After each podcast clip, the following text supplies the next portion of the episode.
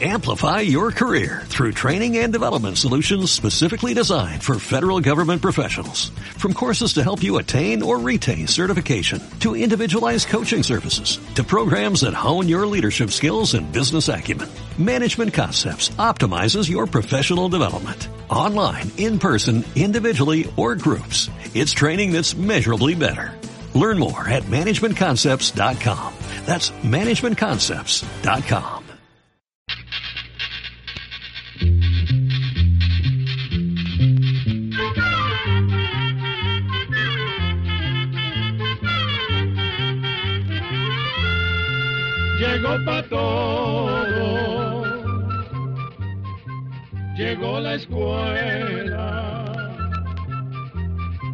llegó la escuela,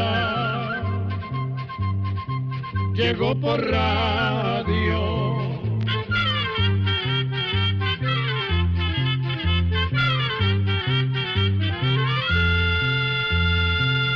Oigamos la respuesta. Es el programa que les trae a ustedes el Instituto Centroamericano de Extensión de la Cultura, ICQ. ¿Qué tal amigos? Es un gusto contar con su atenta sintonía a través de los diferentes medios de comunicación. Iniciamos este nuevo espacio de Oigamos la Respuesta con una consulta que nos está llegando del señor Rodolfo Castillo, quien nos sintoniza en Alajuela, Costa Rica, y nos pregunta, ¿para qué sirven las córneas? ¿Qué significa el rechazo de córnea? ¿Queda uno igual o peor que antes? Escuchemos la respuesta. La córnea es una membrana o pellejito transparente que está en el centro del ojo. La córnea deja pasar la luz hasta la retina, que está dentro del ojo, y es la encargada de capturar las imágenes que vemos. La córnea puede dañarse debido a infecciones, accidentes, heridas, cicatrices, quemaduras o por enfermedades que se traen de nacimiento. Cuando el daño en la córnea es muy grave y la córnea pierde su transparencia, volviéndose opaca, es cuando se ocupa realizar lo que se llama un trasplante de córnea. La operación de trasplante de córnea la realiza un oftalmólogo, que es el médico especialista en enfermedades de los ojos. Se trata de una operación muy común que se practica en todo el mundo y la mayoría de las veces da muy buenos resultados. Por lo general, esta operación dura más o menos una hora y la persona hasta podría irse a su casa ese mismo día, siguiendo las indicaciones, por supuesto, del médico oftalmólogo. La córnea que se trasplanta viene de un donante que quiso donarla a la hora de su muerte. Por eso es muy apreciada, pues esa persona que murió la donó previa, voluntaria y gratuitamente para que otra persona pudiera utilizarla y recuperar su visión. A este donante de córnea se le hacen varios exámenes antes de que muera para conocer varios detalles de su cuerpo, como por ejemplo el sistema de defensas, que es el que nos protege contra las enfermedades, y gracias a este sistema de defensas, el cuerpo identifica sustancias o microbios que entran a nuestro cuerpo y los destruye, evitando así que nos enfermemos. Con una córnea pasa igual, pues el sistema de defensas la identifica como algo extraño en el cuerpo y trata de destruirla. Por esa razón, los médicos le hacen varios exámenes al donante para que sus características sean lo más parecidas posible a las de la persona que recibirá la córnea. Así, los médicos procuran que no se dé el llamado rechazo de córnea. Pero como no hay cuerpos ni organismos totalmente iguales, los médicos también recetan medicamentos que reducen las posibilidades de que el sistema de defensas ataque al órgano trasplantado. Pero como no hay cuerpos ni organismos totalmente iguales, los médicos también recetan medicamentos que reducen las posibilidades de que el sistema de defensas ataque al órgano trasplantado. Si la persona no recibiera esos medicamentos, el cuerpo casi siempre tratará de destruir a ese órgano nuevo. Sin embargo, aun con todos estos medicamentos, los trasplantes de córnea rara vez sufren rechazo. Pero si llegara a pasar, el médico puede hacer otro trasplante de córnea. Es decir, que una persona puede ser trasplantada dos veces.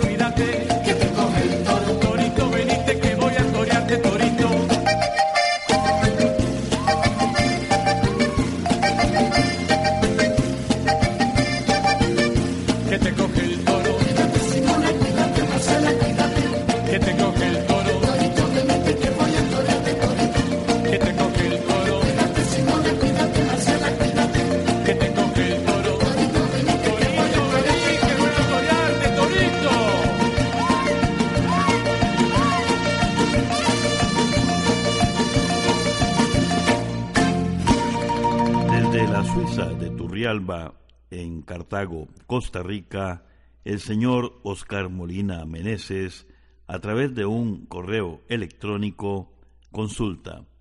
Si no se tuviera un análisis de suelo, ¿cuál sería una recomendación para abonar el cultivo de la yuca? Oigamos la respuesta. Le contamos que la yuca es un cultivo que no ocupa muchos cuidados. Sembrada en suelos sueltos y arenosos, la mata casi siempre logra conseguir los nutrientes necesarios para crecer y dar una buena cosecha. Sin embargo, hay casos especiales. Si la mata de yuca produce poco, sería bueno abonarla. Para ello, en el momento justo de la siembra, se pueden poner tres quintales de la fórmula 10-30-10 por hectárea de cultivo. Dos meses después se ponen tres quintales de abono de la fórmula 20-3-20. Las dos clases de abono se pueden regar con la mano o se pueden echar en zanjitas que se hacen alrededor de cada mata. En este caso, a cada mata se le puede poner un poco menos de media onza. Por otra parte, si el suelo donde está sembrada la yuca se puede combinar con materia orgánica como cáscaras de papa, cáscaras de huevo, malezas de la zona, estiércol de granja, entre otros, eso sería muy bueno, pues esto da un buen impulso a las raíces. Además, si el suelo es muy seco, se puede regar cada 14 días. Se recomienda regar a inicio de la mañana cuando el sol no es muy fuerte o al anochecer Así el agua no se evapora tan rápido y llegará mejor a las raíces. Pero si la zona es bastante húmeda, no hace falta regar tanto. Saludos desde este espacio, oigamos la respuesta. Vamos a continuar con la consulta que nos hace vía telefónica la señora María Ortega Piedra, quien nos escucha desde Cartago, Costa Rica, y nos pregunta lo siguiente. Tengo un gatito de dos meses de edad. Los vecinos tienen gatas y gatos ya crecidos, y me gustaría quitar el problema de que cuando andan en celo le hagan heridas profundas, como suele pasar entre gatos. Me han dicho que la castración le quita la habilidad para defenderse de otros animales. ¿Qué me recomiendan? ¿A qué edad se pueden castrar los gatos? ¿Ya castrados son agresivos o eso se les quita? Escuchemos la respuesta. Como nos cuenta que su gatito tiene pocos meses, lo primero que le recomendamos es llevarlo a un veterinario para que sea el especialista, el veterinario, quien lo examine y vea si ya es tiempo de empezar a ponerle las vacunas que el gatito necesita de pequeño. Además, el veterinario le dirá qué comida le puede dar y le recomendará si puede castrar su gato o debe esperar un tiempo más. Ahora, le contamos que ha existido la creencia de que a los gatos se les puede castrar o esterilizar luego de su primer celo, pero eso ha cambiado con el tiempo. Ahora a los gatos los castran entre los cuatro o cinco meses de edad, pues a esa edad se recuperan muy rápido. Los gatos castrados o esterilizados, sean hembras o machos, siguen defendiéndose. Sí se pueden volver más tranquilos, más caseros y no tan territoriales. Al castrar un gato tampoco se acorta la vida. Es más, algunos estudios dicen que suelen tener menos problemas de salud y una vida más larga. Lo único que hay que vigilarles es la dieta, pues hay algunos gatitos que tienden a engordar después de la esterilización o castración. Continuamos en Oigamos la Respuesta. Muchas gracias por su atención. El señor Romel Araya Martínez vive en San José, Costa Rica, y a través de una llamada telefónica consulta. Trampas, muertes o incógnitas. Ese es el único tesoro que ha dejado tras de sí la isla Oac. ¿Por qué se insiste tanto en encontrar su tesoro? Oigamos la respuesta. La isla Oac o Isla del Roble, como también se le llama, pertenece a la provincia de Nueva Escocia, en Canadá. Esta isla es famosa por una vieja historia o leyenda que dice que allí existe un pozo muy hondo, donde se cree fueron escondidos valiosos tesoros. A lo largo de muchos años, inversionistas, cazadores de fortunas y aventureros han hecho varias excavaciones en el pozo tratando de encontrar esos tesoros, pero no han tenido éxito. En la actualidad la isla pertenece a dos hermanos de apellido Lagina y ni siquiera ellos han encontrado algo. Imagínese que muchas personas han perdido la vida tratando de buscar esos tesoros de la isla de Oac. Por eso algunos dicen que existe una maldición alrededor del tesoro, y esa creencia, en lugar de alejar a las personas, más bien ha aumentado la popularidad de la isla. Se dice que la isla de Oac podría tener tesoros de piratas ingleses y de navegantes españoles, pero también hay quienes dicen que posiblemente esta búsqueda de varios siglos empezó con un falso rumor basado en el pozo de la isla que poco a poco fue ganando popularidad gracias a su misterio.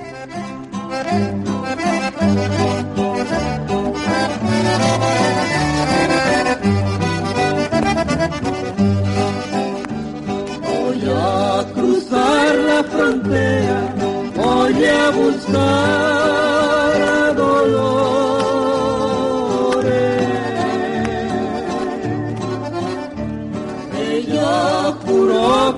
sería la dueña de mis amores.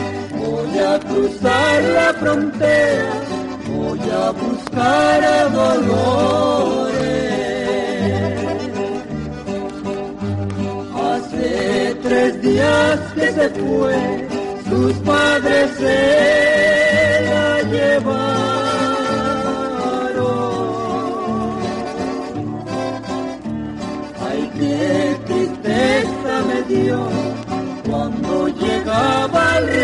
Hace tres días que se fue, sus padres se la llevaron. Un retrato ella me dio, aquí lo traigo en el pecho.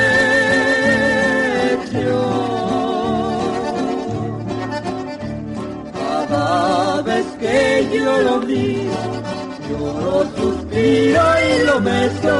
Un retrato ella me dio, aquí lo traigo en el pecho.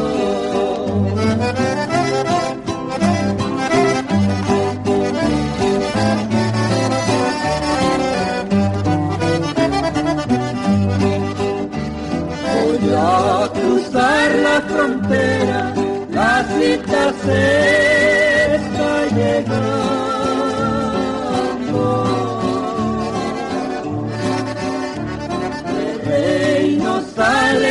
Debe de estarme esperando. Voy a cruzar la frontera, la cita se está llegando. Voy a cruzar la frontera, ya estoy arriba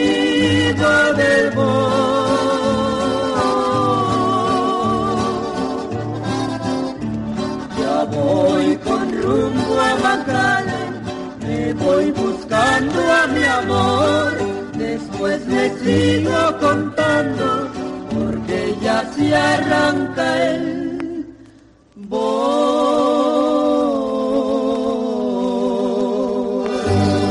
Agradecemos su sintonía a este espacio. Oigamos la respuesta a través de los diferentes medios de comunicación.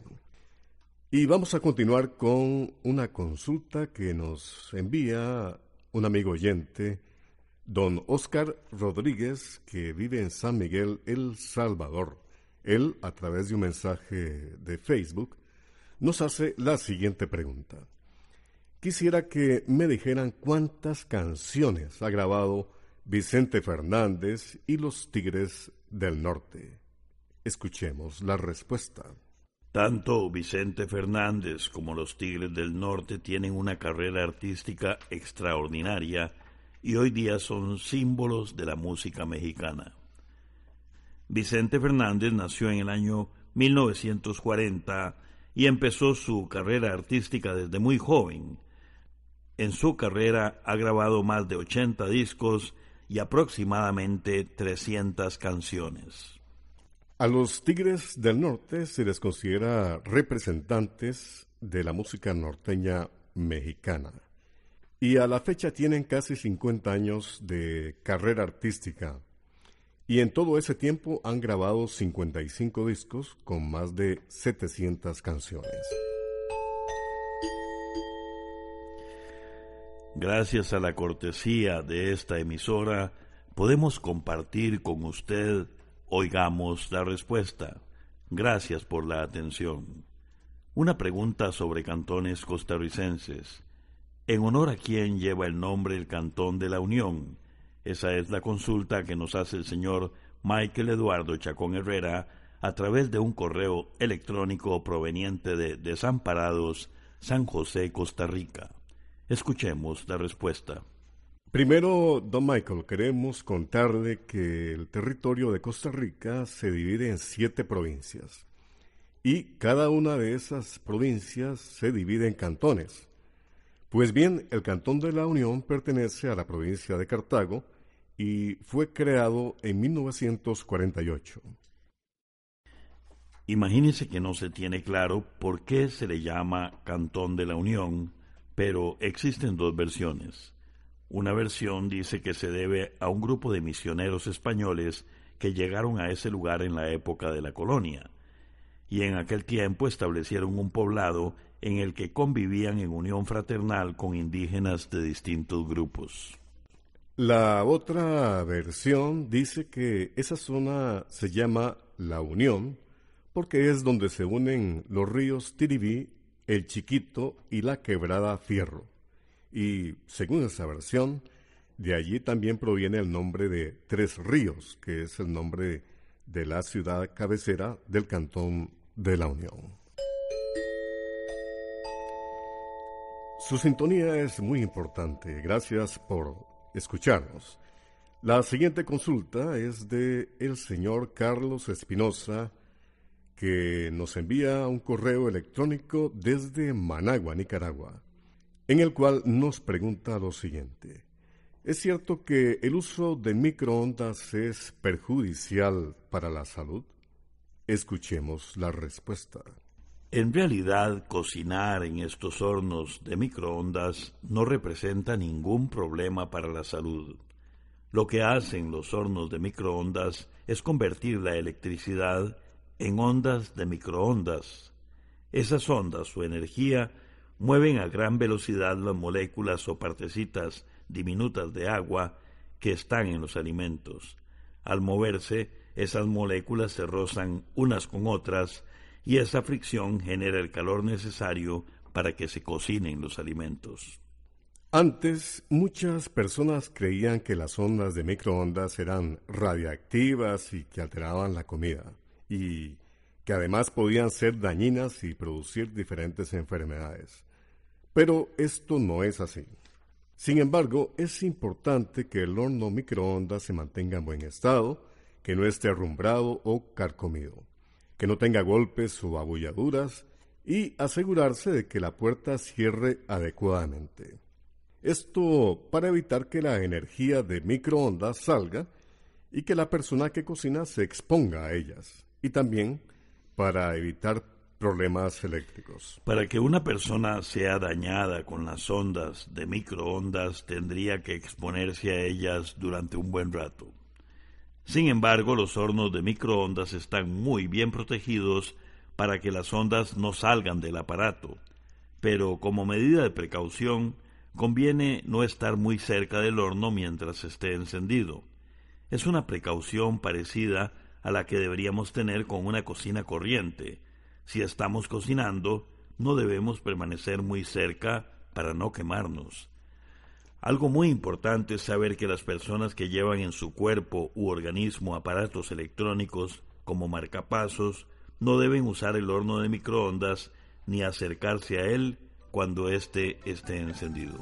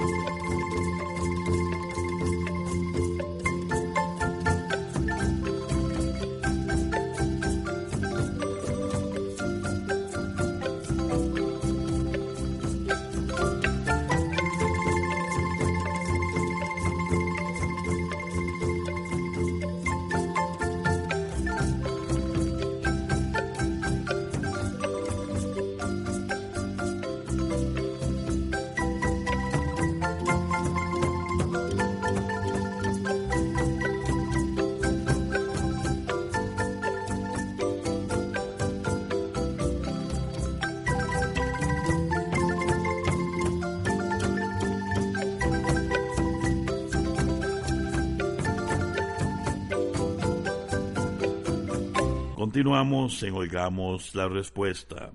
El señor Manuel Silva de Managua, Nicaragua, nos envía un correo electrónico con la siguiente pregunta.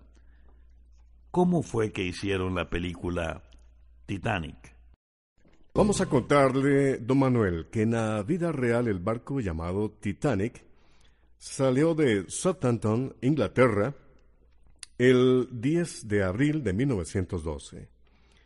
Entonces cruzó la mayor parte del Océano Atlántico y cuatro días después, el 14 de abril, chocó con un gran témpano de hielo que lamentablemente lo hundió. La película que hicieron en el año 1997 en los Estados Unidos es un buen ejemplo de la magia del cine. Pues imagínese que para hacer esta película no se usó un barco real. Lo que hicieron fue construir un escenario que se pareciera al barco verdadero, tomando en cuenta más o menos el tamaño que medía el verdadero Titanic. Esa construcción la pusieron dentro de una gran zanja que cavaron en medio de un desierto, es decir, que ni siquiera estaba cerca del mar. Para que en la película se viera el barco como si navegara en el mar, usaron trucos de fotografía y de computación, y el resultado fue tan impresionante que un espectador creería que el barco navegaba mientras se filmaba la película.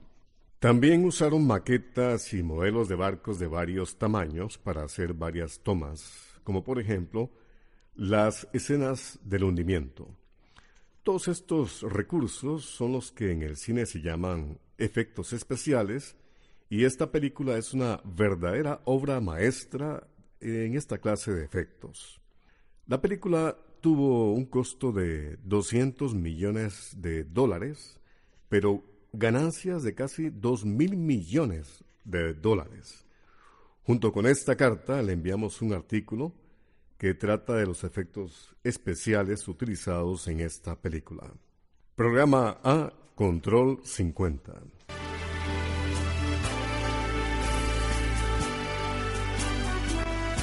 Así llegamos a un programa más de Oigamos la Respuesta. Pero le esperamos mañana, si Dios quiere, aquí por esta su emisora y a la misma hora. Mándenos sus preguntas al apartado 2948-1000 San José, Costa Rica. También nos puede llamar a los teléfonos 22 25 52 38 o 22 25 53 38 o mándenos un fax al 22 25 22 27. También le damos el correo electrónico isq arroba Celo de letreo i cecu arroba icecu.org. Para nosotros sus preguntas son muy importantes y estamos para servirle. También puede dirigir su pregunta a esta emisora que ellos amablemente nos la harán llegar. Muy importante, dele su nombre completo, dirección bien exacta Ah, y el lugar donde escuche el programa. Recuerde que comprender lo comprensible es un derecho humano. Que Dios le bendiga.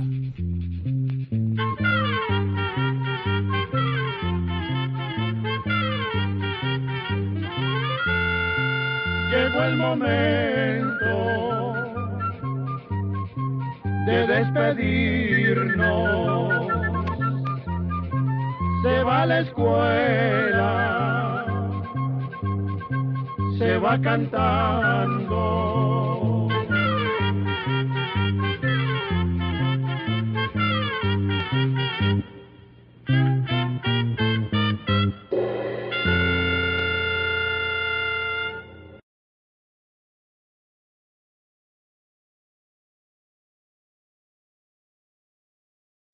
Amplify your career through training and development solutions specifically designed for federal government professionals. From courses to help you attain or retain certification, to individualized coaching services, to programs that hone your leadership skills and business acumen, Management Concepts optimizes your professional development. Online, in person, individually, or groups, it's training that's measurably better. Learn more at managementconcepts.com. That's managementconcepts.com.